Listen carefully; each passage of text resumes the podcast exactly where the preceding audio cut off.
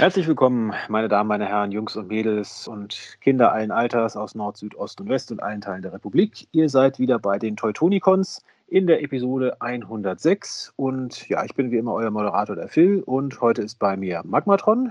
Hallo zusammen. Und ja, das war es auch eigentlich schon.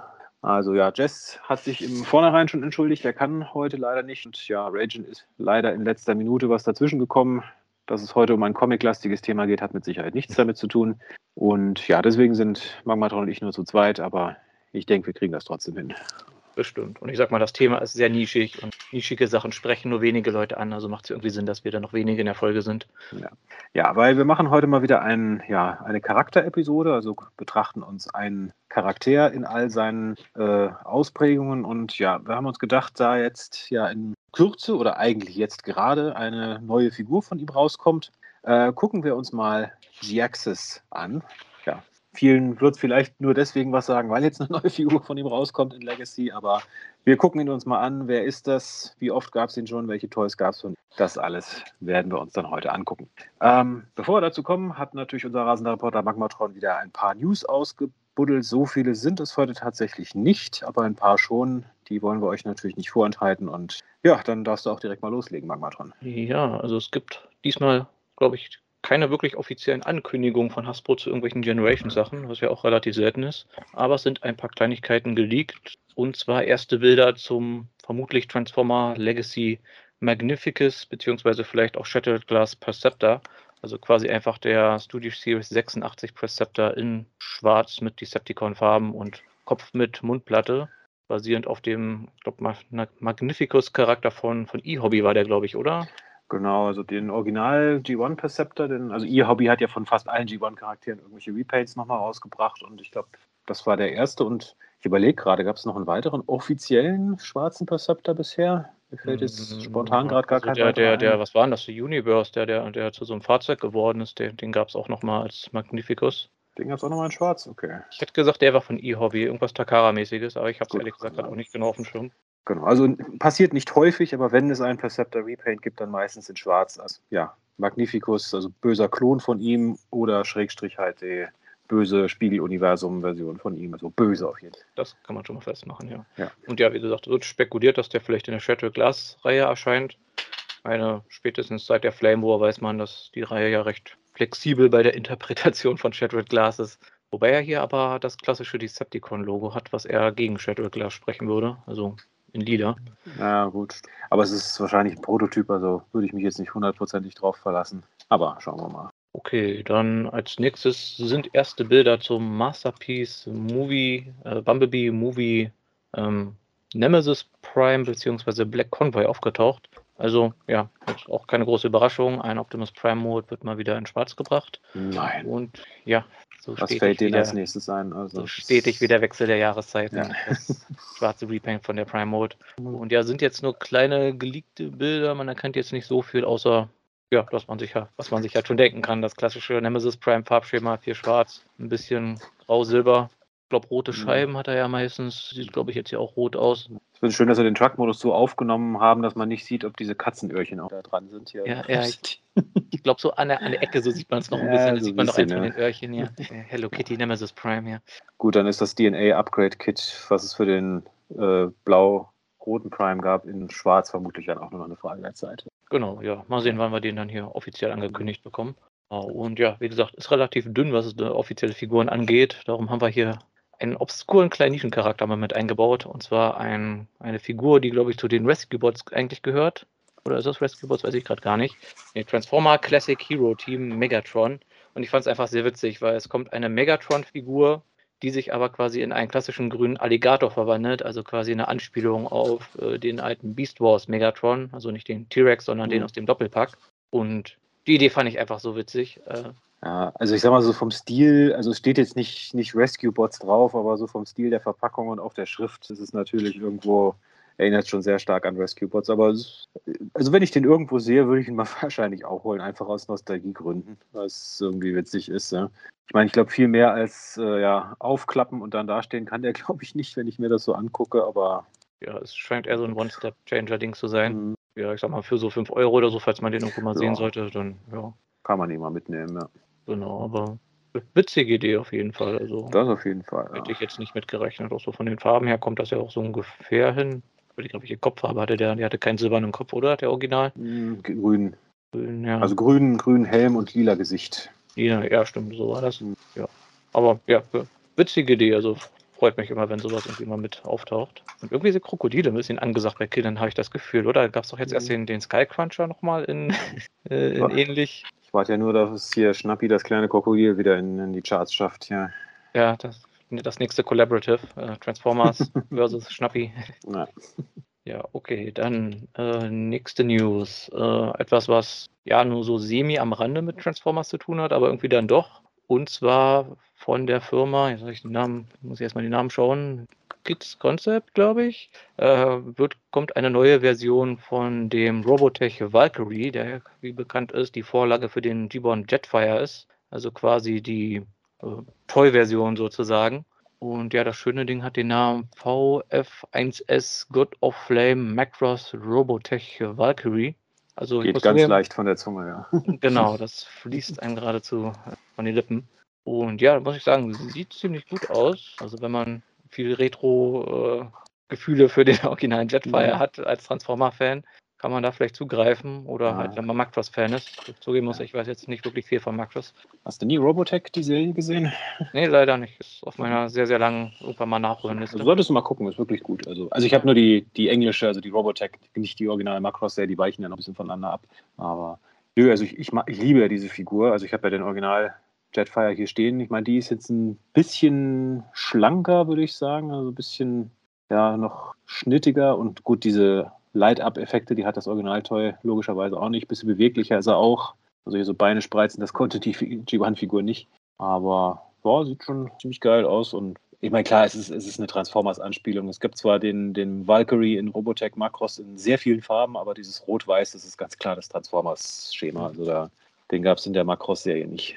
Ja, und wenn man ihn haben will, könnte es vielleicht ein bisschen schwierig werden, weil der, da werden wohl nur 1000 Einheiten von produziert, also von dem Farbschema zumindest. Und davon gehen auch nur 500 außerhalb von Japan irgendwie in den Verkauf. Und ja, der Spaß soll wie viel? 210 Euro ungefähr kosten? Ja, also 230, 230 Dollar, 210 Dollar, wenn man pre-ordert.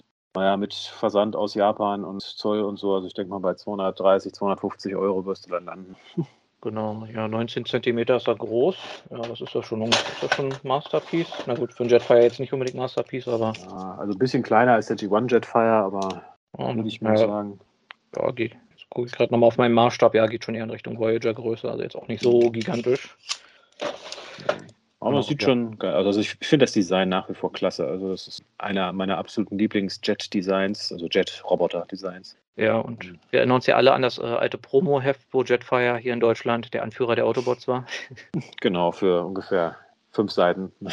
G genau, weshalb irgendwie Leute in den USA denken, dass die Deutschen alle denken, Jetfire wäre der Anführer von ja. den Autobots, weil in den deutschen Medien war das ja so. Ja, das war ja irgendwie nur, weil irgendwie Optimus Prime gab es ja irgendwie Namensprobleme in Europa, weil irgendein Grill so hieß, glaube ich, oder irgendwie so ähnlich war das, ich weiß es ja nicht mehr, müsste jetzt nochmal nachlesen. Achso, nee, wusste, wusste ich gar nicht, ja. dass ein Grill der Optimus Prime heißt. Also es, es, waren auf jeden Fall irgendwie Probleme, den Namen Optimus Prime hier in Europa zu trademarken. Deswegen haben sie ihn ursprünglich erstmal nicht rausgebracht und stattdessen halt Jetfire genommen. Und dann hat sich irgendwie doch geklärt und dann kam er ja doch raus. Ist die Grillfirma pleite gegangen oder wurde aufgekauft ja. von Hasbro? Oder? Ja. oder ist es irgendeinem gekommen, dass die Verwechslungsgefahr zwischen einem verwandelbaren Roboter und einem Grill jetzt nicht so gewaltig ist? Wobei ich mir das schon lustig vorstelle, wenn der Vater dann abends im Garten steht und seine Steaks auf so eine Optimus Prime-Figur klatscht und sich wundert, warum die nicht heiß werden. Gut. So, dann, äh, was haben wir denn noch Schönes? Ja, wir haben ein einsames kleines Listing auch noch. Und zwar für einen Legacy Prime Dreadwing. Also wir haben ja äh, den Skyquake, glaube ich, auch schon gelistet gehabt, äh, quasi für nächstes Jahr. Und ja, das logische Repaint Dreadwing scheint dann auch zu kommen. War zu erwarten, wenn es einen Skyquake aus Prime gibt, dass wir dann Dreadwing auch kriegen, ja.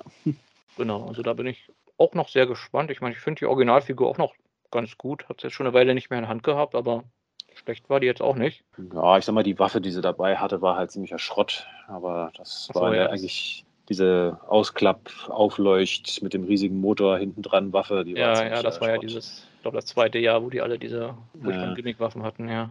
Aber die Figur selber war ziemlich gut, ja. Ja. Also, gut, bis auf dass man hinten im Jet-Modus die Hände hat rausragen sehen, aber ich hoffe, das kann man heute dann doch etwas besser fixen. Schauen wir mal, ja. Ich, Ja. bin auch ein bisschen gespannt, in welche Richtung so die Designästhetik geht und was da vielleicht auch noch für Repaint-Potenzial drin ist. Weil ich sag mal, so ein bisschen obskure G1, G2, Euro G1-Charaktere, da gibt es ja auch so ein paar, wo sich so eine Leader-Klasse futuristischer Jet vielleicht so anbieten könnte. So, Original G1, Skyquake zum Beispiel mit seinen sagen, Schrittfarben, Ja. den Skyquake-Namen, Machine Wars, Starscream. Mhm. ja, da bin ich mal sehr gespannt. Aber ich warte ja immer noch hier auf meinen, äh, wie ist das, Skystalker aus, aus äh, Earthrise ähm, Double Dealer. Double Dealer, ja genau. Naja, gut, die ganzen anderen Turbo Masters fehlen ja auch noch und Ja, ja, von den Pred Predators ja auch noch einige. Also, Ja, ich sag mal, bald, bald, bald sind sie ja Diaclon durch und so und dann können sie endlich da mal ein bisschen weitermachen mit den ganzen Repaints. Genau, ja. Aber ja, ich bin mal gespannt, wie das fertige Ergebnis dann aussieht. ja, ich auch. Also ist die Frage, ob man sich dann jetzt unbedingt beide holen muss, Skyquake und Dreadwing, wenn sie wahrscheinlich ja wieder einfach dieselbe Figur mit anderen Farben sind, aber mal gucken. Hm. Ja, wenn- man Pech hat und das Vergilben mit dem Plastik so weitergeht, muss man sich nur den einen holen und dann verwandelt er sich mit der Zeit in den anderen. War das nicht vorher ein blauer, ein grüner, jetzt sind da zwei grüne. Komisch. Hm, So, na gut, dann noch ein bisschen allgemeine News und zwar die Hasbro PulseCon 2022 steht ja bald an. Wir müssen selber nochmal schauen, wann war denn genau der Termin. 30. September. 30. September, also auch nicht mehr so lange hin. Und es wird natürlich auch wieder ein Transformer-Panel geben, wo halt auch Sachen zu Shattered Glass äh, und neuen Partnerships angekündigt wird. Ich Interessant vermute ist, mal. Hm? Hm? Ich vermute mal schwer, dass er da bekannt geben, wer jetzt die Comic-Lizenz kriegt. Genau, das wäre Hm, ein sinnvoller Zeitpunkt auf jeden Fall. Ja. Und ja, und wir haben vielleicht schon die Information, dass Legacy das Jahr Nummer 2 vielleicht Evolution heißen wird. Ist noch nicht so ganz klar. Es wurde ja schon so angedeutet, dass Legacy wieder eine Trilogie werden soll. Wäre ein bisschen seltsam, wenn das erste Jahr jetzt nur Legacy heißt und das zweite Jahr dann Legacy Evolution. Will meinen, teilweise waren die ersten Figuren, also von diesem Jahr auch schon unter Legacy Evolution gelistet. Also mal mal sehen. Vielleicht, vielleicht heißt die Reihe auch nur Evolution. Ich meine, ob das jetzt in irgendeinem Zusammenhang mit der eigentlichen Reihe steht, äh, ja, ist wieder fraglich. Mal gucken.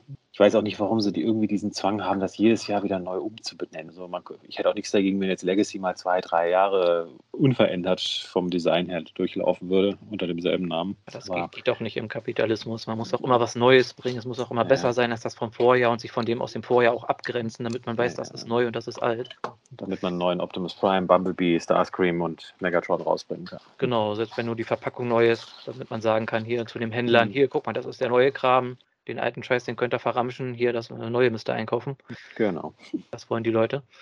Tja, nee, hätte ich auch nichts dagegen, wenn die da mal ein bisschen konsistenter wären. Aber wie gesagt, so diese, das ist halt so diese amerikanische Mentalität und ich glaube auch nicht, dass die davon sich irgendwann mal wegbewegen. Ich finde es nur interessant, dass hier dieses bei diesem Hasbro Pulse 2022 Transformers Brand Panel unten drin steht, in den USA ab 16 Jahren und in äh, England und, und Deutschland ab 18 Jahren. Was machen die da, dass man es nur als Erwachsener gucken darf? Frage ich mich auch gerade. Das ist ja eigentlich immer, immer noch eine Sp Kinderspielzeugreihe. Also. Ja, also ich sag mal, wenn es ab 16 in den USA und ab 18 im äh, Rest der Welt ist, dann hat es vermutlich eher was mit Gewalt zu tun oder so. Da kommt dann der Trailer zum nächsten äh, Michael Bay-Film, äh, Quatsch, äh, zum Ja. nächsten Transformer-Film und dann werden wieder wie in dem Michael Bay-Film da irgendjemand anderen Robotern die Köpfe weggeschossen. Ja, stimmt. Wenn irgendwas mit Sex wäre, wäre es ab 21 in den USA. Ja. Genau, und ab 12 in Frankreich. also, Also lassen wir uns überraschen, was da so nicht jugendfreies alles kommt. genau, ja, mal sehen. Vielleicht, wie gesagt, wird vielleicht für nächstes Jahr ein bisschen was gezeigt, aber eigentlich fehlt ja für dieses Jahr noch ein bisschen was, weil es sollen ja wohl angeblich vier Wellen werden. Und wie viele Wellen haben wir denn jetzt angekündigt überhaupt? Äh, drei. Ne? Da, da sind wir schon. Also schon die erste, die, Achso, die ja, draußen erst ist, und so, ja, genau. die, die zweite, die jetzt gerade rauskommt, also Jaxus, Tarantulas etc. Und die, die neulich angekündigt wurde hier mit, äh, wie heißt er, äh, nicht Sure Shot, der andere, Point, Point Blank. Point Blank, genau, Ja, und genau. äh, Skullgrin und Algren ja. und- Ja, genau, ich erinnere mich. Irgendwie sind die Ja. zweite und dritte Welle in meinem Kopf so ein bisschen verschwommen gerade, aber ja, du Ja. hast recht, da fehlt da quasi noch die vierte, die ja eigentlich noch erscheinen sollte. ja, es sei denn, Velocitron ist die vierte Welle. Also, ja, das kann natürlich auch sein. ja. War jetzt nicht so abwegig. Ja. Okay, ja, sind wir auf jeden Fall gespannt, würde ich sagen. So, okay, dann gibt es noch eine kleine obskure News und zwar das Skript für den Original Transformers the Movie, also das erste Skript ist aufgetaucht, weil es ist ja bekannt, dass der Film was ich gefühlt hundertmal überarbeitet wurde und diverse Sachen eingebaut und wieder rausgeworfen wurden. Äh, ich denke nur so an die, die, wie sie, die Animal Bots quasi, die Vorläufer der Predacons, wo dann sich mehrere Tiere quasi in so ein riesen Monster-Drachentier kombiniert hätten und gegen Devastator gekämpft hätten, was dann wieder rausgeflogen ist. Ähm, genau, jetzt haben wir noch eine andere Version, die auch einige ja, Verrücktheiten mit drin hat. Ich glaube, der Höhepunkt war quasi gewesen, ein Transformer, der sich in eine Schlange verwandelt, also mhm. ein Zugtransformer. Ein Zug ja. mit Anhängern und der wird dann quasi zu einer riesigen cybertronischen Schlange. Ja, ich habe so das Gefühl, dass das so ein bisschen der Prototyp für Skylinks war. Ja, ja, geht so in die Richtung. Gefühl, ja. Ja, also die, die Figur will ich auf jeden Fall noch haben, so als nächsten Teil. das bitte hier den Anacondatron oder wie heißt dann. genau, aber ja, kann ich nur empfehlen, sich das mal so durchzulesen. Also ist schon äh, faszinierend. Weil da würde ich mir wünschen, dass da vielleicht einer mal irgendwie so ein Comic oder so draus macht, weil bei Star Wars hatten sie das ja mal gemacht, dass sie irgendwie so die, das Prototyp-Skript so in Comicform äh, umgesetzt genau, haben. Genau, mit Starkiller und Starkiller, äh, genau. ja. ja, also ich habe also ich hab jetzt nicht das komplette Skript durchgelesen, ich habe jetzt nur mal hier diese, diese Zusammenfassung, die sie da auf TFW 2005 gemacht haben, mal durchgeguckt. Da haben sie eigentlich mit mit sehr vielen Bullet Points schon so die wichtigsten Sachen zusammengefasst. Und ich sag mal, viele Sachen erkennt man wieder, also mit den Junkians und äh, Quintessons und dass Hot Rod halt äh, der Anführer wird, auch wenn er da noch nicht den Namen Rodimus Prime annimmt, wenn ich es richtig sehe. Dann hat man halt Sachen wie diesen Zugtransformer oder dass ein neuer menschlicher Charakter eigentlich da äh, mitspielen sollte. Wie hieß er hier? Irgend so ein Militär-G.I. Joe-Typ. Äh, Rusty, Colonel Rusty Steele, genau. Colonel Rusty Steele. Scheint ja. ein junger, knackiger äh, äh, Soldat zu sein, vom genau. Namen her sagen. A, a wisecracking Indiana Jones Type Hero. Hm, okay. Ja. Hat man dann gedacht, vielleicht sollten wir Harrison Ford doch nicht mit reinnehmen. Das ist die, die Ähnlichkeit mit Star Wars dann zu frappierend. Ja, da, da ist schon was dran, ja. Und ja. Der, der Schlangenautobot heißt Rails oder sollte Rails, Rails heißen. Das klingt aber auch nach einem Namen, der schwer zu copyrighten ist, würde ich sagen. Ja. Rail Racer gab es ja dann später. Ja, ja dann ist ja noch ein Racer mit dran, aber nur Rails mhm. so. Ja. Dann würde der Autobot Rails jetzt auf der Packung stehen, oder? aber wäre schon cool gewesen. So eine Riesenschlange gegen Devastator, so, so ein bisschen. Ja, Daniel sollte eigentlich der Sohn von einer Ellen sein, die dann mit diesem Rusty da ja, anbändelt, scheinbar. Also Spike und seine Familie waren scheinbar komplett raus im ersten Draft. Mhm. Naja. Ja, man findet schon viele Ähnlichkeiten zum späteren Movie, aber es sind auch einige Abweichungen. Also ich weiß jetzt nicht, ob das wirklich, ich, ich behaupte jetzt mal, es war besser so, wie es dann gemacht wurde, aber es sind ein paar Sachen drin, die ich mich freuen würde, mal in Comic- oder Spielzeugform zu sehen. Ja, mhm, ja auf jeden Fall. Für die, für die nächste äh, Exclusive Subline dann die Movie First Draft äh, Edition von den, von den ganzen Figuren mit irgendwelchen Repaints und Retools dann in äh, den Versionen jetzt ja aus dem, aus dem Skript. Ja. Gut. Dann schaue ich gerade, dann sind wir mit den offiziellen Sachen sogar schon durch. Mhm. Also, wie gesagt, war eine relativ dünne Woche gewesen.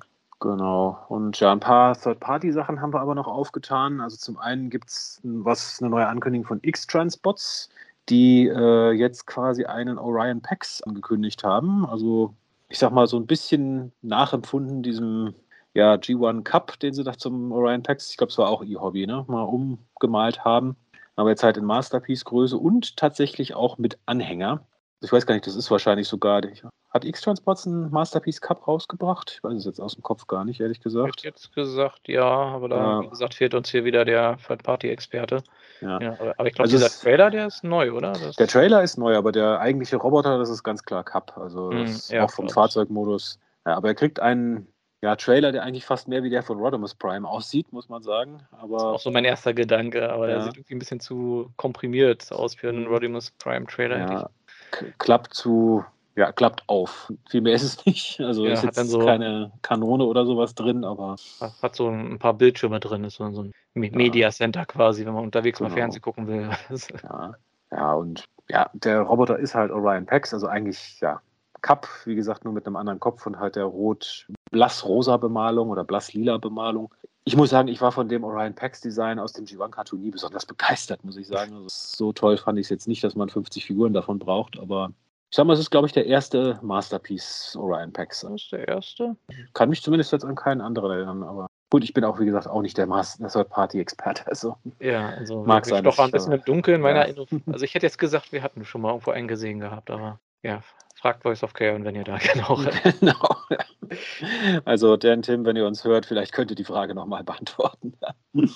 Gut, dann King Toys geht weiter äh, mit ja, ihrem Predaking, der aus inzwischen mindestens zehn, vielleicht auch mehr Figuren besteht. Ich, ich habe ehrlich gesagt den Überblick verloren. Aber auf jeden Fall gibt es jetzt zumindest eine bekannte Figur, äh, die rauskommt, nämlich Hugger Nee, Huge Rhino soll das heißen. Ich habe irgendwie erst von Hugger, also von Umarmen gelesen. Ja, ich denke, das ist irgendwie so ein Wortspiel aus Huge Rhino und Hugger Rhino. Ja, also auf jeden Fall ist es. Arm ein Nashorn, ja. Ja, auf jeden Fall ist es natürlich Headstrong, also das Nashorn der Predacons. Und ja, wie die anderen Kang Toys Figuren auch, man, man kann durchaus erkennen, wer es sein soll, aber halt sehr stark äh, ja, so stilisiert, äh, mangafiziert, kann man das so nennen? Ich weiß es ja, nicht. Also, säudifiziert vielleicht. Ja. Genau. Also, wie gesagt, man kann durchaus erkennen, es soll Headstrong sein. Gerade im, im Rhino-Modus ist die Ähnlichkeit sehr stark. Roboter-Modus auch, wenn halt dort auch wir, das könnte fast von der Ästhetik könnte es eigentlich fast Transformers Prime Headstrong sein, muss man ja, auch sagen. Ja, stimmt, ja. ja. Ich hätte auch gesagt, es könnte vielleicht noch eine IDW-Version sein. Also Genau. Ja, aber stimmt, ja. Transformers Prime, so durch diese leicht abgerundeten Kanten, so teilweise, ja, stimmt. Müsste man nur noch die Nase abfeiern, damit es korrekt ist. dann, dann passt das. Ja, und also das ist die neue Figur, die sie jetzt den äh, unbemalten Prototypen gezeigt haben. Und dann gibt es neue Fotos von zwei bereits bekannten Figuren, nämlich einmal, also aber da jetzt in Farbe, also mit dem ja, mehr oder weniger finalen äh, Farbschema, nämlich einmal Thorilla, also quasi der, die, die Hüfte von äh, von Predaking, der jetzt neu dazugekommen ist. Und der, äh, wie heißt der, Rusirius, also der Wolf, der, glaube ich, zum Fuß wird, war das, ne? Das war der Genau, da braucht man ja, glaube ich, dann zwei von. Ja. Linker Fuß, rechter Fuß. Genau. Linker Wolf, rechter Wolf. Genau. Die schön pelzigen Wolfschläppchen. genau, also von den beiden gibt es jetzt quasi die ersten Farbbilder und ich muss sagen, der Thor Riddler, der erinnert mich immer noch total an Optimus Primal irgendwie. Mhm. Also, auch mit den Armkanonen und allem, aber naja, gut. Ja, ja so ein Gorilla-Modus auf jeden Fall. Mhm. Und ja, der Roboter-Modus, ja, der weicht noch ein bisschen mehr ab, würde ich fast sagen, aber ja, da ist schon ein bisschen Primal Essence drin. Ja, also der Kopf ist ähnlich, ich meine, das Brustdesign ist ein bisschen anders, ja, aber mit ein bisschen Retooling und ein bisschen anderen Farben würde er locker als Primal durchgehen, würde ich mal Mhm, sagen. ja. Also wenn sagen, Toys, hm? Hm? wenn Ich wollte nur sagen, aber ich muss sagen, das Farbschema sieht schon ziemlich klasse aus auf der Figur. Also ja, kann man sich auch einzeln kaufen, wenn einem so die Figur zusagt, Mhm. würde ich sagen. ja, also wenn Toys schlau ist, bringen sie die Figur nochmal als Optimus Primal raus. Da ist, glaube ich, relativ wenig Aufwand mit verbunden.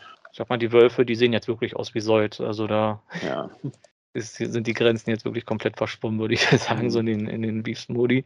ja, auch dieses Farbschema, das, dieses Schwarz, Grau, Rot, das war ja so immer dieses Standardfarbschema bei den Zoids. Also das, ist, Mhm. das passt, ja. Genau, so der Roboter-Modus hat halt auch mehr so, ja, ich weiß gar nicht welche Mech Mecha-Marke, aber so irg- irgendeine Nicht-Transformer-Mecha-Marke an irgendwas erinnert mich das. Ja, so, eine, so ein Hauch von Gundam vielleicht noch mit drin. Ja, ja, vielleicht nicht direkt Gande. Ich muss zugeben, ich habe jetzt auch nicht so viele von den anderen Mecha-Serien auf dem Mhm. Schirm. Naja, ich auch nicht. Da, da könnten wir jetzt Raging gebrauchen hier. Ne? ja, ja, die Leute, die man braucht, hat man immer nicht da. Ja. Ja. Genau, aber grundsätzlich sehen sie nicht schlecht aus. Also Ja. wenn einen die Figuren so zusagen, ich meine, ist jetzt natürlich nichts für den Gibbon-Akkuratheitssammler, aber grundsätzlich muss- sehen sie gut aus. Ja. Ja, ich muss sagen, dieser Kang Toys Predaking, also ich will ihn mir nicht kaufen, aber das wäre so eine Figur, die ich gerne mal in Händen halten würde. Einfach mal so, um, um mal das gesamte Ding zu sehen. Also, Mhm. naja, mal gucken. Vielleicht haben wir ja irgendeinen hier in der deutschen Community, der ihn sich tatsächlich anschafft und der Ja. kann ihn dann mal auf irgendeinem Fan-Treffen mal rumreichen. so. Ja, also ich kenne jemanden, der den sammelt, also Na, sehr gut. ja, kann ich mal heimlich aus dem Regal klauen.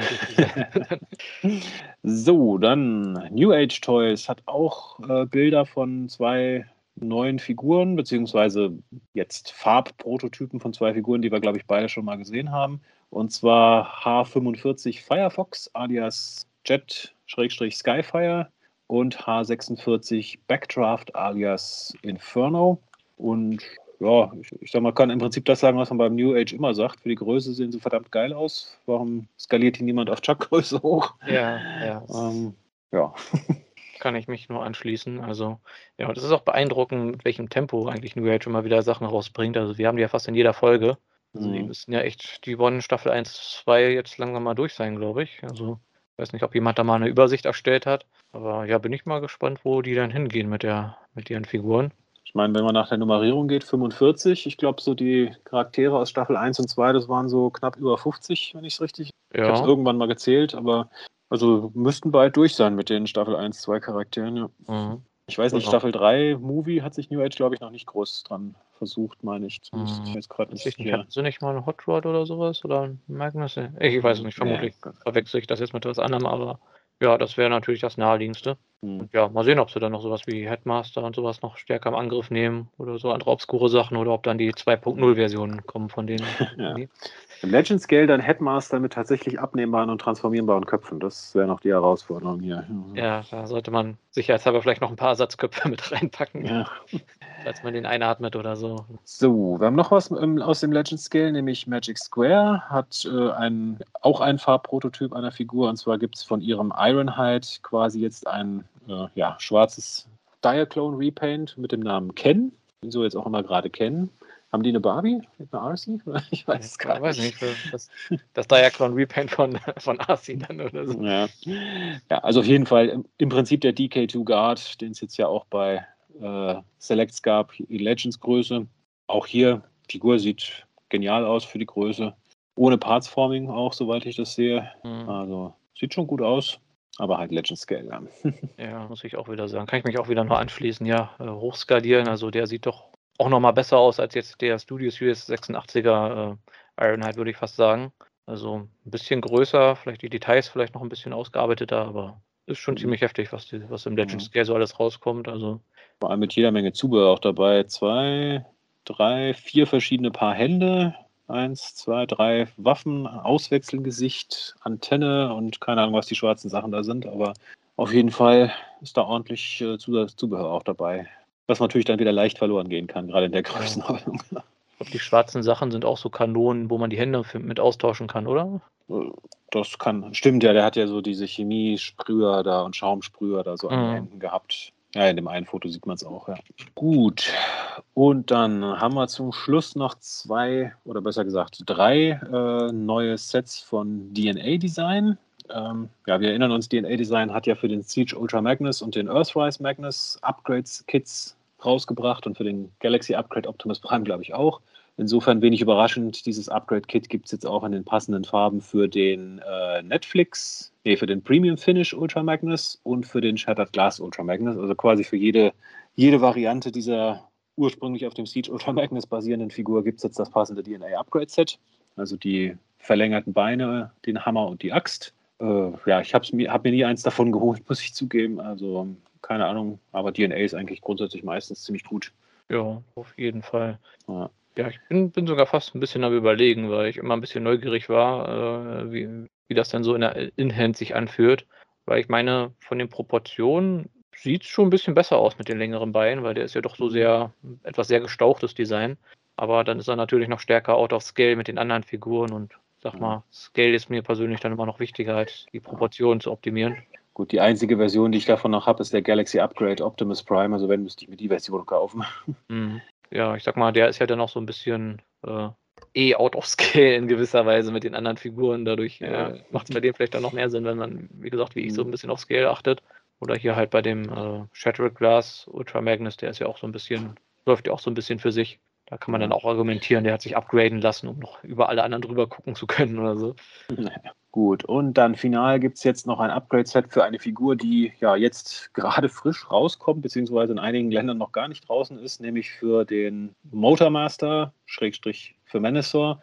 Und ja, hauptsächlich, sage ich mal, für den Combined-Modus. Also es gibt neue Füße für den Menasor, eine neue Brustplatte, neue Hände, ein paar weitere Zusatzteile, wo ich jetzt spontan nicht weiß, wofür die sind, und ein größeres Schwert. Oder was heißt größeres Schwert? Ich glaube, Motorwasser hat kein Schwert, ne? Im, im Standard. So, ja, doch, ich will meine, der hat ja. ein Schwert dabei gehabt. Ja. Also auf jeden Fall ein Schwert ist auch dabei. Und ja, also es macht Motormaster äh, Menasor ein bisschen größer, ein bisschen schlanker.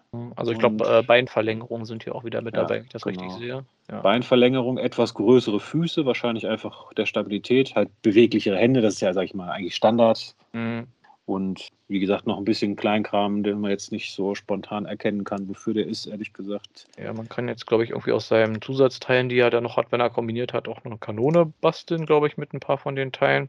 Genau, der, der Trailer von Motormaster wird ein gutes Stück länger, quasi die Zusatzteile.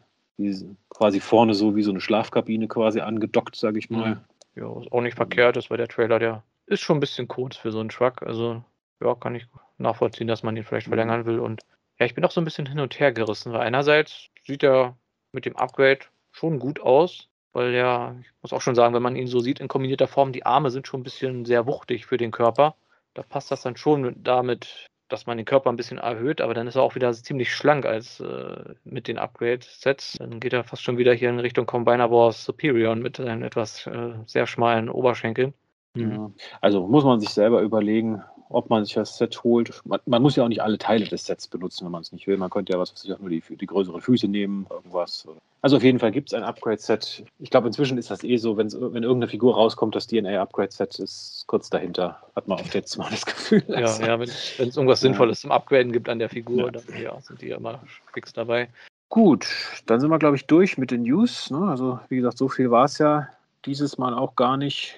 Ja, war relativ dünn gewesen. Ich meine, es gab noch von Takara diesen Mini-Legends-Manga, also so zwei Seiten, so als Promo dafür, dass da in äh, Japan quasi bei Takara, bei der Takara Trumi Mall, glaube ich, diese Speedia-Reihe erscheint. Ja, aber ansonsten war es das, glaube ich, auch schon. Ja. Gut, was gab es in den letzten zwei Wochen Neues bei dir zum Thema Transformers? Äh, ähnlich wie bei den News, äh, nichts viel, nichts, nicht viel, also genau genommen gar nichts, ja. Ja, bei mir genauso. ja. Ich finde, das wird eine sehr kurze Folge heute. Ja. Gut, dann können wir eigentlich direkt zu unserem Hauptthema übergehen und das nach gerade mal einer halben Stunde. Wow. Also, Rachel wäre stolz auf uns. Gut, also wir wollten heute mal kurz beleuchten, wer denn dieser Charakter G-Axis ist. Also, wie gesagt, hatten es ja eben auch nochmal erwähnt, in der Legacy Welle 2, die jetzt ja gerade in Auslieferung ist. Also, ein paar Läden gibt es schon. Die meisten Online-Läden versch verschicken sie jetzt gerade. Mein Paket mit Legacy G-Axis ist gerade unterwegs und wird wahrscheinlich dann morgen oder übermorgen da sein. Perfektes Timing, ja. Ja. Wäre ein, zwei Tage früher gekommen, hätte ich ihn jetzt hier vorstellen können. Aber ja, gut. Ja, nee, In der nächsten hatte Folge das dann. Glück auf der Cons gehabt und habe ihn da direkt gegriffen bei Teletoys. Ja. Genau, und da wollten wir jetzt noch mal kurz beleuchten, wer ist das eigentlich? Weil ich denke, der Name dürfte vielen gar nicht mal so geläufig sein, weil es doch ein eher obskurerer Charakter ist. Also jetzt nicht äh, äh Japan äh, Return of Convoy obskur oder sowas, aber doch nicht so bekannt, würde ich jetzt mal sagen. Und äh, ja, ursprünglich äh, findet die Wurzel dieses Charakters sich in den Comics. Möglicherweise, ja. Ja, möglicherweise der Grund, warum Reaction nicht dabei ist. Aber wir wollen ja niemandem was unterstellen. Und zwar genau genommen in den Generation 2 Marvel Comics von, jetzt muss ich kurz überlegen, 1993, glaube ich, war das, wo die rauskamen. 93 bis 94 lief die Serie, meine ich. Ich gucke jetzt nochmal nach, dass ich nichts Falsches erzähle. Ja, ich bin auch gerade dabei, weil ich genau Jahreszahl habe ich auch nicht auf dem Schirm. Ja. Äh, 393, ja, genau. Ja, gut. Genau. Ähm, ja, also Simon Furman, der die Serie geschrieben hat, äh, brauchte quasi ja einen neuen Böse oder wollte einen neuen Bösewicht einführen. Also Megatron ist natürlich auch wieder dabei, ein Starscream, also viele alte Bekannte, aber er wollte halt auch einen neuen Bösewicht einführen und quasi eine ja, neue Fraktion, äh, ja, kann man denke ich so nennen, ne? also eine dritte dritte Fraktion gegen die Autobots ja, und Decepticons dann so gemeinsam. Ab, so eine gewisse Abspaltung von, von ja. den Decepticons war das ja dann gewesen, ja. Genau. Und ja, ich sag mal, vom, vom Design her war eigentlich Jaxus, muss man sagen, so typ, sehr typisch für seine Zeit. So, ja, Mitte der 90er, wo alles extrem sein musste und mit äh, bunt und mit ganz vielen Waffen und äh, das Einzige, was ihm fehlt, sind eigentlich die vielen kleinen Taschen noch irgendwie, dann wäre er der perfekte 90er-Jahre-Comic-Charakter. Ja, stimmt. aber, dann, gut, aber im, im, Kontrast zu den Farben dann aber auch so einen sehr stoischen Gesichtsausdruck. Also mich hat da mal so ein bisschen an äh, Darkseid hier aus von, von äh, DC erinnert, also mit, mit der Kopfform. Ja, immer grimmig guckend und extrem muskulös wirkend und so, so supermächtig, dass er Optimus mit einem Schlag das Gesicht wegfetzen kann. Ja, so in etwa, genau. Also, ja. wie gesagt, Simon Furman hat ihn erfunden. Ich finde, die Idee mit dem Namen war eigentlich auch ganz witzig, weil Marvel hatte wohl gesagt, die kriegen zwölf Hefte für die G2 Comics und äh, wenn sie sehr gut laufen würden, würden sie es verlängern und wenn nicht, dann bleibt es bei den zwölf Heften. Und ja, das ist dann so, so ein Wortspiel von Simon Furman, äh, G-Axis, äh, GX-Us quasi, also äh, cancel uns einfach, so nach dem Motto, hm. mehr oder weniger übersetzt.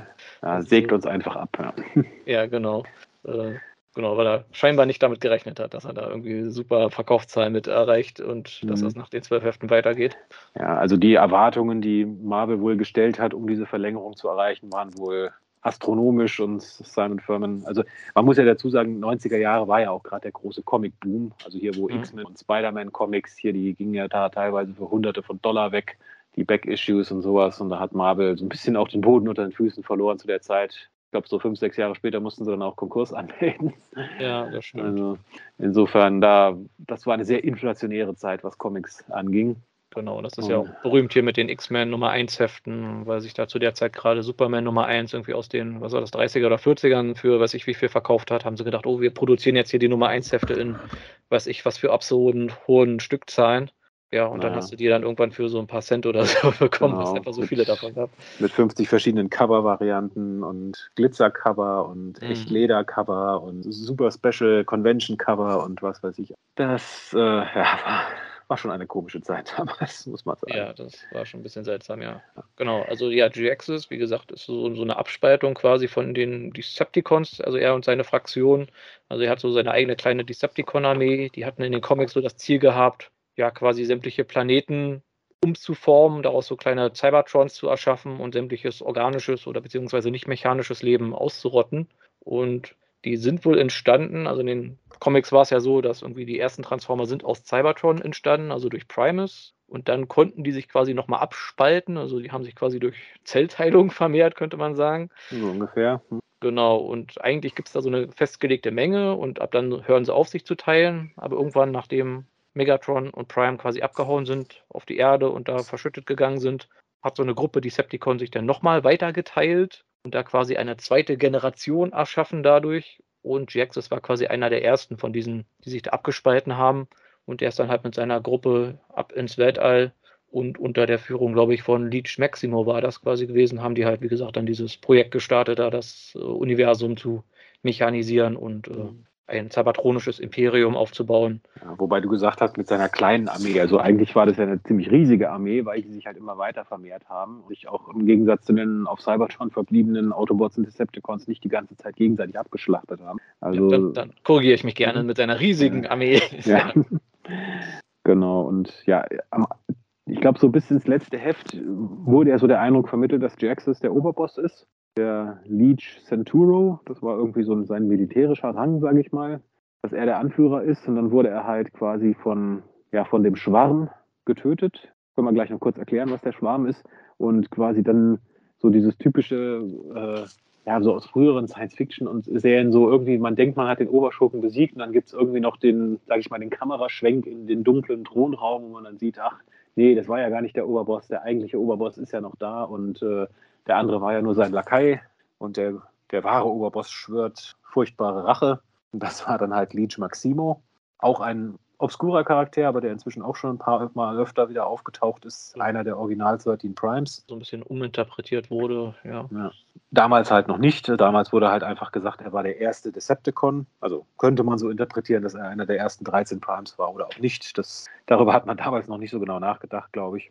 Aber Genau. Und ja, der Schwarm, das war ja so, sag ich mal, die vierte Fraktion in diesem Kampf da Autobots gegen Decepticons, gegen Jaxus, wo sich dann rausgestellt hat, dass der Schwarm quasi das ungewollte Nebenprodukt dieser ungebremsten Zellteilung der Generation 2 Transformers war. Genau, das waren ja dann irgendwie so, so Energiewesen im Grunde nur und ja, war, ja, war, war, ein bisschen seltsam gewesen, fand ich, aber ja, ja. scheinbar hat sich äh, Primus irgendwie was dabei gedacht, da die, die Grenzen so, so ja, festzulegen, dass die Transformer sich eigentlich nicht unendlich vermehren sollen. Weil, mhm. Genau, ja, weil der, der Schwarm hat dann halt ganze Planeten verschlungen, also sowohl vom Cybertronischen Imperium als auch andere. Und ja, in, ich sag mal, Standardmanier, Optimus Prime hat dann am Ende die Matrix geöffnet und dann mit dem Schwarm irgendwie ja, den, den Funken Gutes eingepflanzt oder wie auch immer man. Es war so ein bisschen auch Interpretationssache, was da jetzt genau passiert ist. Also, ja, also Jaxus wurde vom Schwarm aufgefressen und Optimus, als er gerade dabei war, auch aufgefressen zu werden, hat halt die Matrix geöffnet und ja, die dunkelste Stunde erleuchtet, wie das halt so läuft. Mal wieder, ja. Wie man genau. das so macht in der dunkelsten Stunde halt. Ja. Ja. Wird mal die Matrix angeworfen. Das, das Licht anschalten, ja. Genau. Und ja, ich sag mal, inoffiziell von Simon Furman wurde ja dann später angedeutet, dass der Schwarm quasi dann später zu den VOG wurde, also aus Beast Wars diese fliegenden Energieschädel da. Aber das ist nicht niemals offiziell gemacht worden. Das ist nur so, ich sag mal, Simon Furmans Interpretation. Ja, ja, ich weiß gar nicht, ob Simon Furman oder die Autoren von Beast was er zuerst drauf kam. Ich glaube, die hatten gesagt, die waren davon inspiriert gewesen von dem Schwarm. Aber irgendwie gab es eine Verknüpfung auf jeden ja, Fall. Also, okay. Wer jetzt zuerst drauf gekommen ist, wäre ich mir jetzt noch nicht so ganz sicher. Genau, ja, und so vom Charakter her, G-Axis, der war ja in den Comics meistens so dieser kalte, emotionslose, stoische Charakter, der dann wohl in der Vergangenheit mal sehr brutal war und ja, wenn er gereizt wird, dann wieder in diesen Brutalo-Modus zurückfällt. Äh, und ich glaube, da gab es auch so ein paar Szenen, wo er schon so ein bisschen gezweifelt hat, ob es wirklich so richtig ist, die ganzen äh, anorganischen einfach alle so auszurotten. Mhm. Weil er hat ja, glaube ich, Optimus Prime auch angeboten, hier schließt sich doch uns an, wir bauen hier das Imperial, äh, Cybertronische Imperium auf. Ja, und damit wird die, das, die Galaxis für alle besser. Ja, es war so ein bisschen, dass er ja, äh, wie du gesagt hast, eigentlich so mehr der Mr. Spock-Charakter fast schon war. Also kalt, emotionslos, aber quasi dann, äh, als er sich der, ja, der Barbarei ihrer Vorfahren, also Optimus und Megatron mit ihren jeweiligen Fraktionen gegenüber sah, sein, sein, seine alten Instinkte hochgekommen, was er eigentlich gar nicht wollte und er wurde immer, der wurde dann in Raserei ver, versetzt. Also der, der Firmen hat da eine Menge Themen reingebracht in diese ja doch relativ kurze Serie, die teilweise auch ein bisschen auf der Strecke geblieben sind. Mhm. Aber es war zumindest ein sehr interessanter Charakter, der Jaxus, auch wenn er dann in Episoden Heft 12 dann halt draufgegangen ist. Ja. War zumindest interessant, ja. Das auf jeden Fall, ja. Ja, ich fand es aber auch immer sehr überraschend, dass er so eine große Rolle gespielt hat, obwohl er nicht mal eine eigene Figur hatte in G2. Aber da muss man eh sagen, dass G2 sich jetzt nicht so stark an den Figuren orientiert hat. Ja. Die hatten immer nur so kleine Gastauftritte gehabt. Zum, zum Großteil hatte ich immer das Gefühl. Also so, so den Auftrag hier, die Figuren zu vermarkten, ist, ist er nur so mittelnah nachgekommen, mhm. also der Simon Furman. Ja, ich meine, klar, Megatron als Panzer war zu sehen, Optimus mhm. mit dem schwarzen Anhänger und dann am Ende nochmal in der Combat Hero Form. Aber eigentlich sämtliche anderen, gut, den schwarzen Sideswipe, den hat man noch öfter gesehen. Ja, ich meine, die Dinobots waren noch dabei gewesen, aber jetzt auch nicht in ihren G2-Farben, glaube ich. Nö, in den Originalfarben. Also. Ja. Und die anderen, so gegen Ende der Serie, hat Megatron dann mit Hilfe der geklauten Matrix noch ein paar neue Krieger erschaffen. Das waren dann die Rotor Force und die, ach, wie hießen sie, die Laser Rods.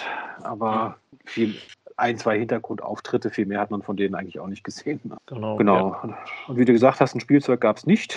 Ich meine, er hatte so ein bisschen, ich sag mal so ein bisschen ja dieses Seeker-Design, aber halt deutlich muskulöser, deutlich breiter. Vielleicht war da auch tatsächlich mal geplant, irgendwann eine Figur von ihm zu machen, wenn es jetzt toll gelaufen wäre, aber also mir ist nicht bekannt, dass da irgendwann auch nur mal eine Konzeptzeichnung aufgetaucht ist. Nee, das wüsste ich jetzt auch nicht. Nee, das ja. war ja dann erst ein bisschen später, als es mal eine Figur gab. Ja, ja genau. Also das war es dann, glaube ich, auch schon erstmal für G2. Also Genau, dann hat er ja eigentlich erstmal eine ganze Zeit lang keine wirklichen Auftritte gehabt, so in den Medien und ist dann eigentlich erst wieder in der ersten IDW-Kontinuität aufgetaucht, wo Simon mhm. Furman ihn dann so als verrückten Wissenschaftler äh, quasi reinterpretiert hat, der dann auch äh, Monstructor erschaffen hat und für Arcees äh, kontroverse äh, ja, Geschlechtsangleichung verantwortlich war. Mhm, ja. Und der, der Lehrmeister von Shockwave war. Genau. Und da Shockwave in der ersten IDW-Kontinuität ja an fast allem schuld war, war insofern G-Axis eigentlich auch an fast allem schuld. Also. Ja, stimmt. Eigentlich ist G-Axis schuld. Ja, genau. Ja, wobei er, sag ich mal, so optisch mit dem alten G-Axis eigentlich nur das Kopfdesign, sage ich mal, gemeinsam hatte, so ein bisschen. Ja, also er war ja da mehr so ein buckliger Igor-Charakter gewesen mhm. und nicht dieser stoische Anführer. Ja. Genau, und ja, er ist ja dann in den Heften auch irgendwie mit Nova Prime ins Weltall abgehauen, um da irgendwie Planeten zu erobern oder sowas. Also das ist irgendwie so sein Thema, wo sie dann da in diesem toten Universum gelandet sind, wodurch er dann quasi untot war, nicht sterben konnte, was dann RC die Möglichkeit gegeben hat, sich so ein bisschen für seine verfuschte Geschlechtsangleichung zu rechnen, indem sie ihn immer wieder äh, umgebracht hat, quasi in so einer mhm. Endlosschleife. Ja. Genau, aber irgendwann hat ihn dann, glaube ich, Galvatron wieder eingesammelt und dann hat er dann irgendwie mit Shockwave da dieses äh, Dark Cybertron-Event quasi aufgebaut, wo sie dann irgendwie das Universum kollabieren lassen wollten in ein schwarzes Loch, irgendwie sowas. Ja, irgendwie eine Singularität, die Cybertron dann auf ewig mit Energie versorgt. Wenn aber von, vom Universum dann halt nur Cybertron übrig bleibt, ja, auch ein bisschen konfus, aber. Ja, so ich habe es auch bis heute ja. noch nicht so ganz verstanden, ja, genau. Ja. Also da wurde er dann quasi im Endeffekt von Starscream äh, umgebracht, weil er hat ja dann seine tolle, seine, ich habe es sogar aufgeschrieben, wie das Ding hieß, seine, seine tolle mhm. Rüstung auf jeden Fall gehabt, die dann quasi Starscreams Fähigkeiten kopiert hat, was dann quasi auch der Grund war, warum er dann so aussah wie Starscream. Ja, ähm, was dann sein na, zweites offizielles Toy auch war, also ein Repaint mit neuem Kopf von äh, Thrilling 30 Armada Starscream, weil zu der Zeitpunkt war Starscream in die WD Comics auch ja in diesem Armada-Körper. Also mhm. insofern hat man da quasi die zweite offizielle Jaxis-Figur dann draus gemacht. Genau, Aber, sein reaktiver Armor war das gewesen, genau. Genau, also ja, ich sag mal so, es war eine sehr an den Haaren herbeigezogene Erklärung, warum jetzt plötzlich diese Spielzeugfigur da in, in IDW Comics auftaucht. Ja, ja, ja. Genau. Es war ja so diese Phase, wo IDW mit den Figuren so, so, ein bisschen dichter zusammengearbeitet hat, so mit Hasbro, was die Figuren angeht und die mhm. da irgendwie versucht hat einzubauen. Bei manchen ist es besser funktioniert, hat es besser funktioniert, bei anderen schlechter und das ist eher so ein Beispiel, wo es eher schlechter funktioniert hat, wo es ja. sehr gezwungen gewirkt hat, auf jeden Fall. Ja. Ja, also genau. wie, wie, gesagt, der IDW hat jetzt mit dem G2 GX außer Namen und Kopfform nicht wirklich viel gemeinsam. Wie gesagt, nicht mehr der kalte, stoische Warlord, sondern mehr so der äh, laut lachende, verrückte Wissenschaftler. Aber mein Gott, es ist, ist ja nicht das erste Mal. Also, ich ja. sag mal, Cartoon und Comic Shockwave fallen mir da ein. Cartoon und Comic Grimlock. Galvatron gab es auch in etlichen verschiedenen Varianten, also warum nicht auch bei Jack? Das stimmt wohl, ja. Ich glaube, da können wir nochmal auf diese eine Figur zu sprechen kommen, weil wie gesagt, der Thrilling 30 war ja quasi der zweite G-Axis, also ein Retool von Armada Starscream mit Kopf und Flügel und Cockpit, glaube ich, und neuen Waffen mhm. in einem ja, recht grellen Neon-Orange, im Gegensatz zu diesem eher gelben Farbschema von damals. Aber vorher gab es halt auch schon mal eine G-Axis-Figur. Und zwar, äh, ich glaube, in der AID 2013-Reihe als. Nee, 2001. 2001. 2001 war das? Mhm, war schon davor. Das war die erste offizielle G-Axis-Figur. Ah, ja, okay, kann sein. Dann war es 2001. Genau, das war dann, glaube ich, ein Repaint gewesen von äh, Beast Machines Jetstorm, wenn ich mich nicht täusche. Genau. Genau, der dann halt in grellen Orange äh, rauskam, wo dann quasi die Thrilling 30 Version sich äh, dran orientiert hat vom Farbschema her. Und ich glaube, der Collectors Club hat die Figur dann so ein bisschen umgedeutet in eine Version von GXs, die von äh, Unicron umformatiert wurde. Ja, das war dann in dieser Wings-Kontinuität da irgendwie mit drin. Ne? Also ich habe es nicht so ganz verfolgt, muss ich zugeben. Ja, irgendwie sowas auf jeden Fall. Also ja. Ja, also das, also dieser Robots in Disguise Repaint von Beast Machines Jetstone war tatsächlich der erste offizielle G-Axis, den habe ich auch hier. Ich sag mal, hat mit G-Axis nicht wirklich was zu tun, weder farblich noch vom Aussehen, aber die Figur ist gut. Also. Und ja, der zweite war halt Thrilling 30. Ähm, ja, irgendwo zwischendrin gab es dann noch eine Creo-Figur, glaube ich mal. Aber würde ich jetzt nicht so unbedingt als äh, äh, unbedingt dazu zählen, weil die Creos, die waren ja beliebig zusammenbaubar ja, da. Also von, von wem gab es keine Creo-Figur? ja. Genau, ja. Und ja, in der zweiten IDW-Kontinuität ist Jax ja dann, glaube ich, auch wieder aufgetaucht. Wobei ich da zugeben muss, da bin ich noch nicht so wirklich weit im Lesen. Aber ich glaube, er hat so mehr oder minder dieselbe Rolle gespielt wie in der ersten. Also auch mehr so also, der, ah, der glaub, Er war jetzt nicht so der Wissenschaftler, er war einfach so ein hochrangiger Decepticon-Kommandant, ja, der da die Brandings verteilt hat, den das Decepticon-Logo aufgebrannt hat. Und ich glaube, so viel hat er eigentlich auch gar nicht gemacht, außer dass er an so ein paar ja, Militäroperationen da irgendwie ein bisschen beteiligt war, irgendwie als Chef. Aber muss ich zugeben, ich habe die letzteren Hefte jetzt auch noch nicht weiter gelesen. Daher, ja, er ist auf jeden Fall dabei, wieder mit seinem Thrilling 30 Design und ist halt irgendwie relativ hochrangiger Decepticon, wie gesagt. Mehr. So viel mehr gibt es, glaube ich, gar nicht zu ihm zu sagen. Ja, genau. Und ja, dann sind wir, was Toys angeht, eigentlich schon beim Legacy Jaxes, weil wie gesagt, so viele Toys gibt es ja von ihm nicht. Also offiziell genau drei. Plus vier, also plus einen vierten, wenn man den Creo halt mitzählt. Und äh, ja, das ist jetzt halt der erste G-Axis, der wirklich dem G2-Design halt entspricht. Also sowohl farblich als auch vom Aufbau her. Und ja, du hast ihn schon beim Matron. Was, was hältst du von ihm? Also ich finde ihn halt wirklich äh, spitze. Also wirklich auch, dass da wirklich alles geschlossen ist. Ich meine, er ist für eine moderne Voyager-Figur auch verhältnismäßig groß, vielleicht auch ein bisschen leicht, also jetzt nicht zu leicht, also nicht so schlimm wie beim Thrilling 30 äh, Brainstorm, aber jetzt auch nicht so massig wie jetzt hier, was ich, was habe ich hier gerade zu stehen, einen Siege Soundwave, der ist schon ein bisschen massiger. Aber sonst einfach, dass alles so super abgeschlossen ist, dass man wirklich auf alle Details geachtet hat. Also Hammerfigur. Ich würde fast sagen, so die beste von Legacy, nach meiner Meinung bis jetzt. Also kann ich auf jeden Fall empfehlen. Und man merkt wirklich, der Designer, der hat da wirklich viel Liebe reingesteckt. Ich, leider sehe ich gerade nicht, wer die Figur designt hat. Warum, warum, schreiben die das? Warum schreiben die das bei TFWiki nicht mal irgendwie dazu? Weil eigentlich sagen die das ja jetzt irgendwie jedes Mal an bei ihren, bei ihren Panels, aber irgendwie wird das irgendwie nie richtig archiviert. Mhm. Aber ja, man sieht, dass das ein Projekt äh, der, der fallen mir, mir, fallen die Worte nicht ein. Also man sieht, dass da sehr viel Liebe drin steckt. Ja. ja also ich hoffe ja auch, dass meiner jetzt bald da ist. Also irgendwann Anfang nächster Woche sollte er hoffentlich kommen. Aber ich habe bisher eigentlich auch nur Gutes über die Figur geholt, außer dass sich ein paar wohl schon beschwert haben, dass das Weiß schon anfängt zu vergilben. Aber das scheint momentan ja so ein allgemeines Problem irgendwie zu sein ja. bei vielen Figuren. Ich kann bei meinem jetzt noch nichts feststellen, aber ich hoffe mal, es bleibt auch so, dass ich da nichts feststellen kann. Nee, bei meinen, äh, wie ist er denn, Artfire habe ich das zum Beispiel auch gesehen. Ich weiß nicht, den hast du ja auch. Den hast du doch gewonnen gehabt, glaube ich. Genau. Hm. Das ist quasi der, äh, das Teil, wo der Kopf drin sitzt, quasi. Das neigt zum Vergilben und da merkt man dann doch den Unterschied zu dem restlichen weißen Plastik drumherum.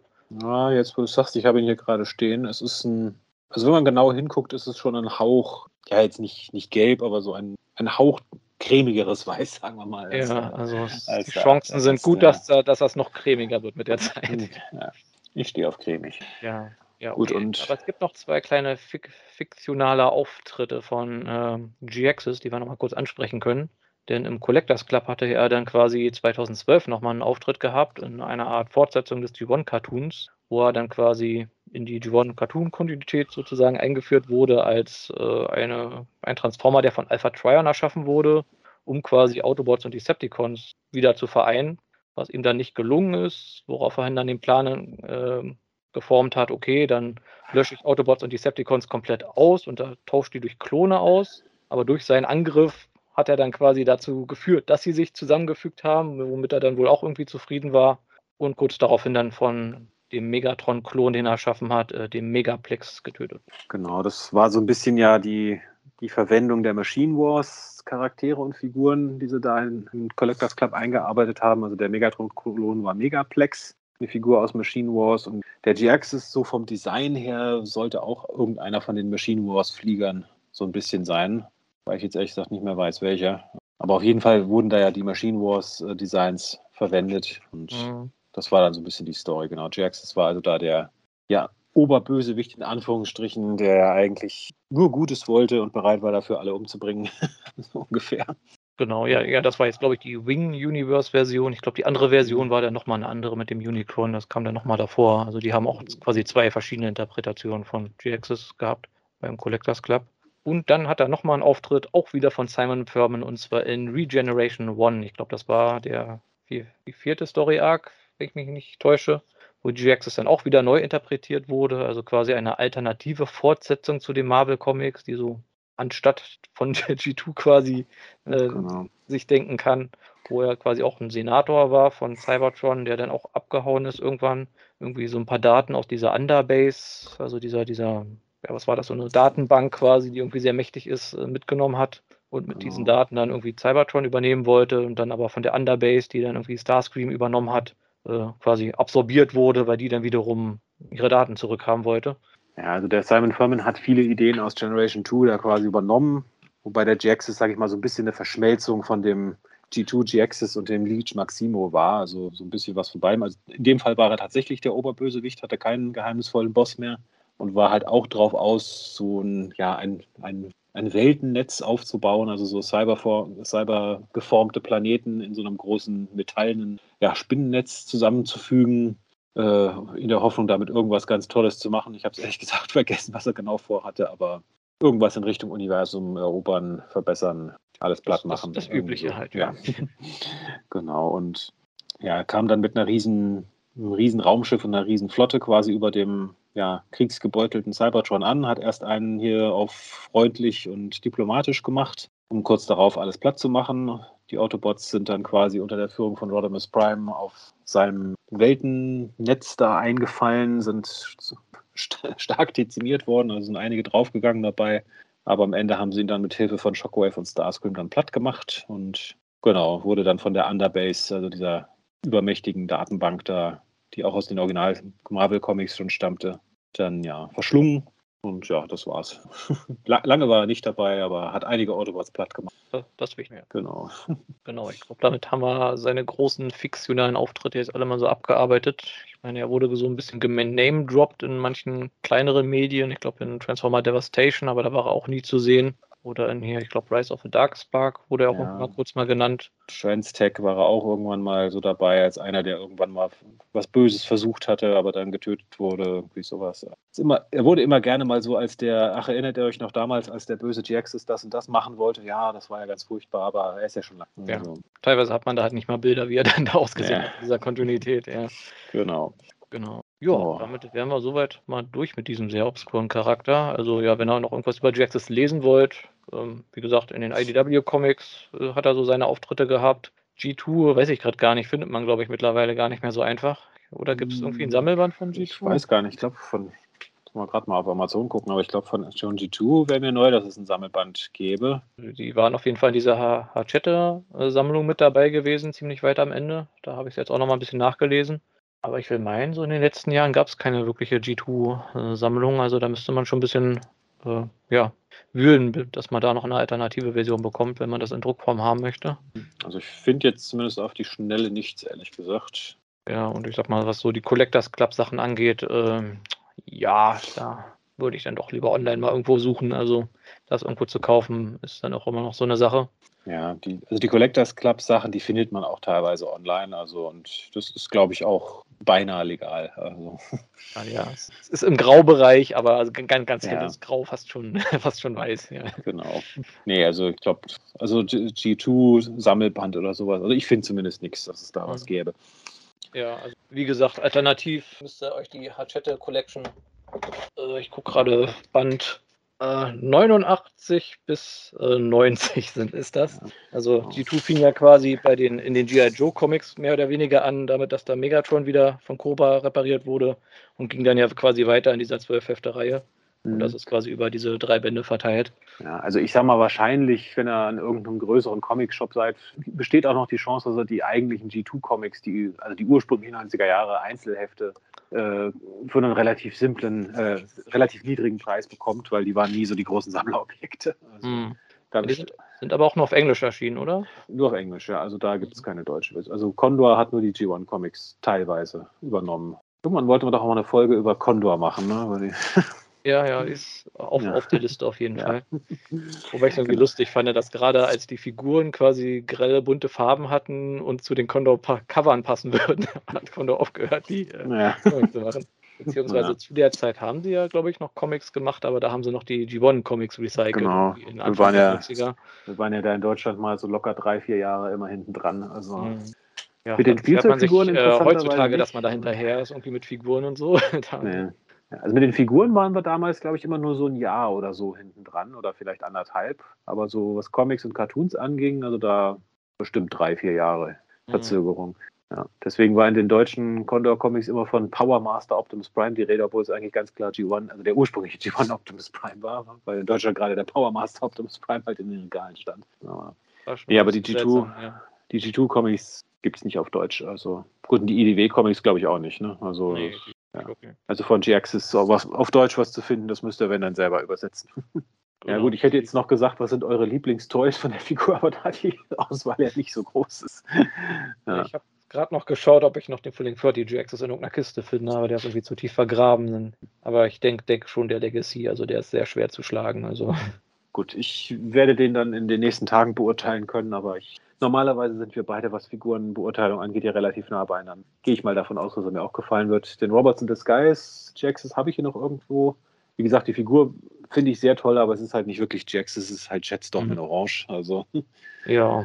Und ja, irgendwann mal einen IDW-getreuen, also frühe IDW-getreuen Jaxes als Figur. Vielleicht macht Mastermind Creations da nochmal irgendwas. Ja, aber ich glaube, Third-Party Jaxes ist mir jetzt keiner bekannt, ne, dass es da irgendwas gäbe. Hm. Nee, also der wäre. Also da wäre zumindest so eine flüchtige Erinnerung hängen geblieben, dass es schon mal einen gab irgendwo. Aber ja. nee, nee glaube ich nicht, dass es da mal einen gab. Mhm. Ja, aber stimmt, das ist so in so einem MMC Repaint-Charakter oder Retool-Charakter eigentlich. Ja, weil ich sag mal, gerade wie in den frühen EDW-Comics, außer dieses leicht, was wir gesagt hatten, Igor-mäßige da, das wäre doch eigentlich mal eine ganz witzige Figur. Also wäre ich, ja. denke ich, sogar in Versuchung. Ich meine, man hat damals, glaube ich, nie gesehen, in was er sich genau verwandelt. Ich meine, irgendeine Art von Jet sollte es vermutlich auch sein, mhm. aber ich glaube, verwandelt hat er sich nie, ne? Also in den, den Comics. Glaube ich nicht. Also ich könnte mich zumindest nicht daran erinnern. Nee, ich auch nicht. Ja. sag mal, sie hätten vielleicht ihren, ihren Cyclonus quasi verwenden können dafür. Ich meine, der war, jetzt, ja. war jetzt nicht die beste Figur der Cyclonus, aber der hätte halt so vom Körper so ein bisschen gepasst. ja, wobei der Cyclonus eigentlich zu schlank für ihn wäre, aber Ja, na gut, der Cyclonus war ja auch nur basierend auf dem, ähm, äh, jetzt habe ich den Namen vergessen, deren Version von Lockdown quasi. Jägertron, ja. Megatron, genau, der war ja auch schon so ein bisschen bucklig. Also für so eine IDW-Version, oh, Ja, mit, mit einigem Retooling, ja.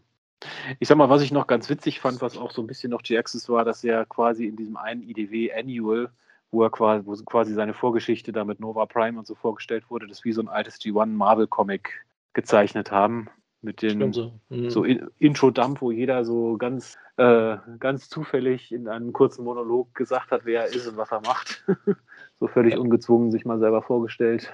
Ja, ja, das äh, fand ich auch mal sehr charmant. Ich meine, das machen so Marvel und DC auch gerne mal, wenn sie irgendwie so eine Rückblende haben in den Comics, dass sie da irgendwie nochmal in so einen Retro-Zeichenstil verfallen. Mhm. Ja, das äh, fand, fand ich auch ganz witzig, ja, als Ja. sie das da gemacht haben. Jo.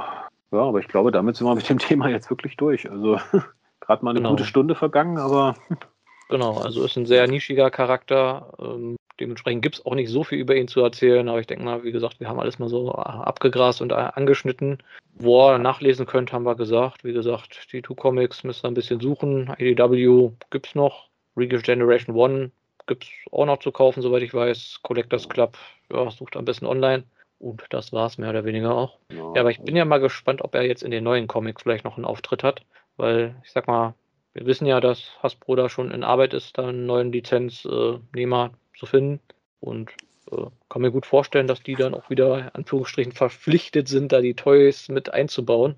Ja, kann schon sein, dass da der nächste Auftritt von G-Axis dann äh, stattfindet. durchaus möglich, da er jetzt bei Legacy ja doch eine größere Figur auch bekommen hat. Mhm. Und nicht nur ein Repaint von irgendeiner Figur, sondern seine erste tatsächlich eigene Figur.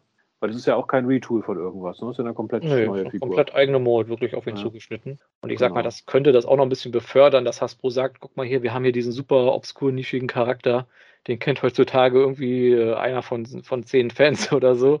Äh, macht den mal hier ein bisschen bekannter in den Comics, macht den mal zu so ein Mhm. bisschen Oberschurken, ja, damit mal ein bisschen bisschen, bekannter wird.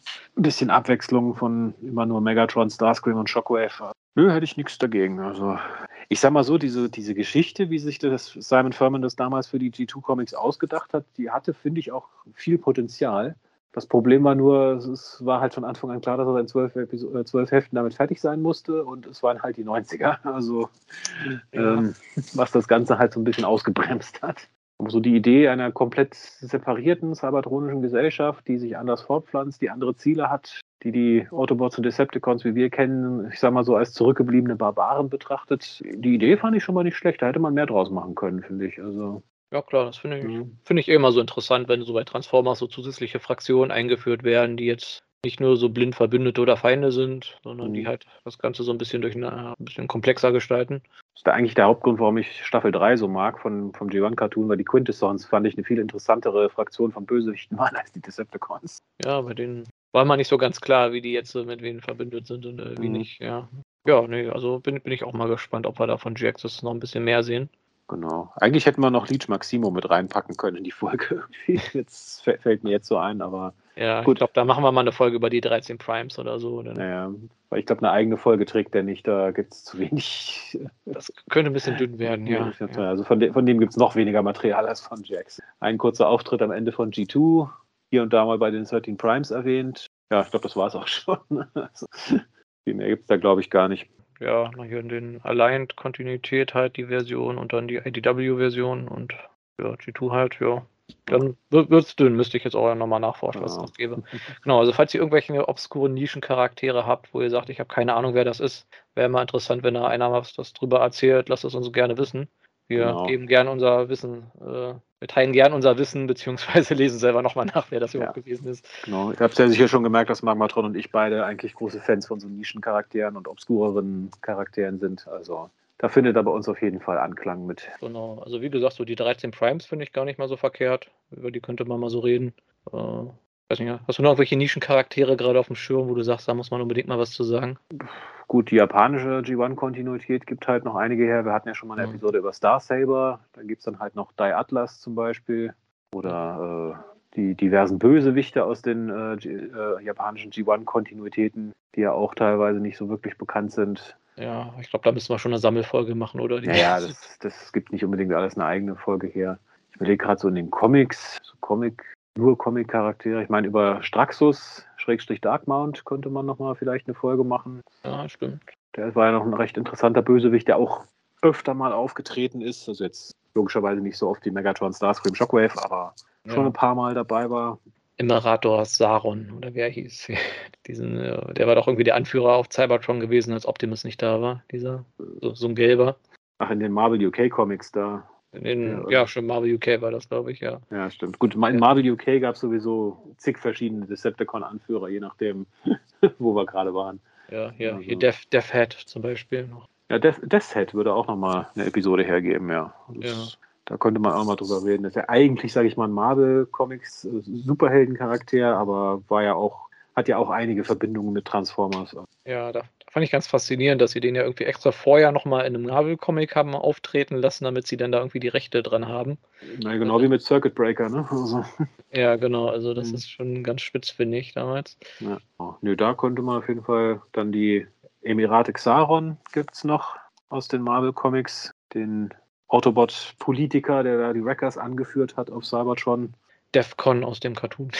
ja. Also es gibt schon noch ein paar obskure Charaktere, die man jetzt als Casual-Fan wahrscheinlich eher nicht kennt. Also, genau. Können wir. Genau, vielleicht schauen wir uns einfach mal die aktuelle Toyline nochmal genauer an. Vielleicht sind da noch welche dabei, über die man mal sprechen könnte. Ja, genau. genau. Also, ja, wie gesagt, machen wir sehr gerne. Wenn ihr da irgendwie Wünsche und Ideen habt, lasst es uns gerne wissen, wenn euch sowas gefällt. Genau. Ja, dann sind wir eigentlich für heute jetzt tatsächlich durch. Also, wie gesagt, eine der kürzeren Episoden, aber es hat halt auch nicht so viel Material hergegeben. Ich hoffe, es hat euch trotzdem Spaß gemacht. Ja, wir haben mal so grob angedacht für die nächste Episode, dass wir uns mal mit dem Thema äh, Transformers Timelines bzw. Transformers Collectors Club Stories mal beschäftigen. Also wir haben es jetzt heute in der Episode auch das ein oder andere Mal angesprochen, so Collectors Club Geschichten. Da wollten wir mal einen Überblick geben, das ist so mal unser grober Plan für die nächste Episode. Also wenn ihr da Lust habt zuzuhören oder wenn ihr vielleicht sogar Lust habt mitzumachen, dann sagt uns Bescheid. Und ja, das wäre dann in zwei Wochen. Und ja, Magmatron noch irgendwelche letzten Worte? Uh, mir fällt nichts mehr ein. Mach's gut, das bis zum nächsten Mal. Das ist doch Jazzspruch eigentlich. Also. ja, dann ja, danke fürs Zuhören. Magmatron, danke fürs Mitmachen und euch allen einen guten Start in die neue Woche. Bis denn. Jo. Ciao, ciao.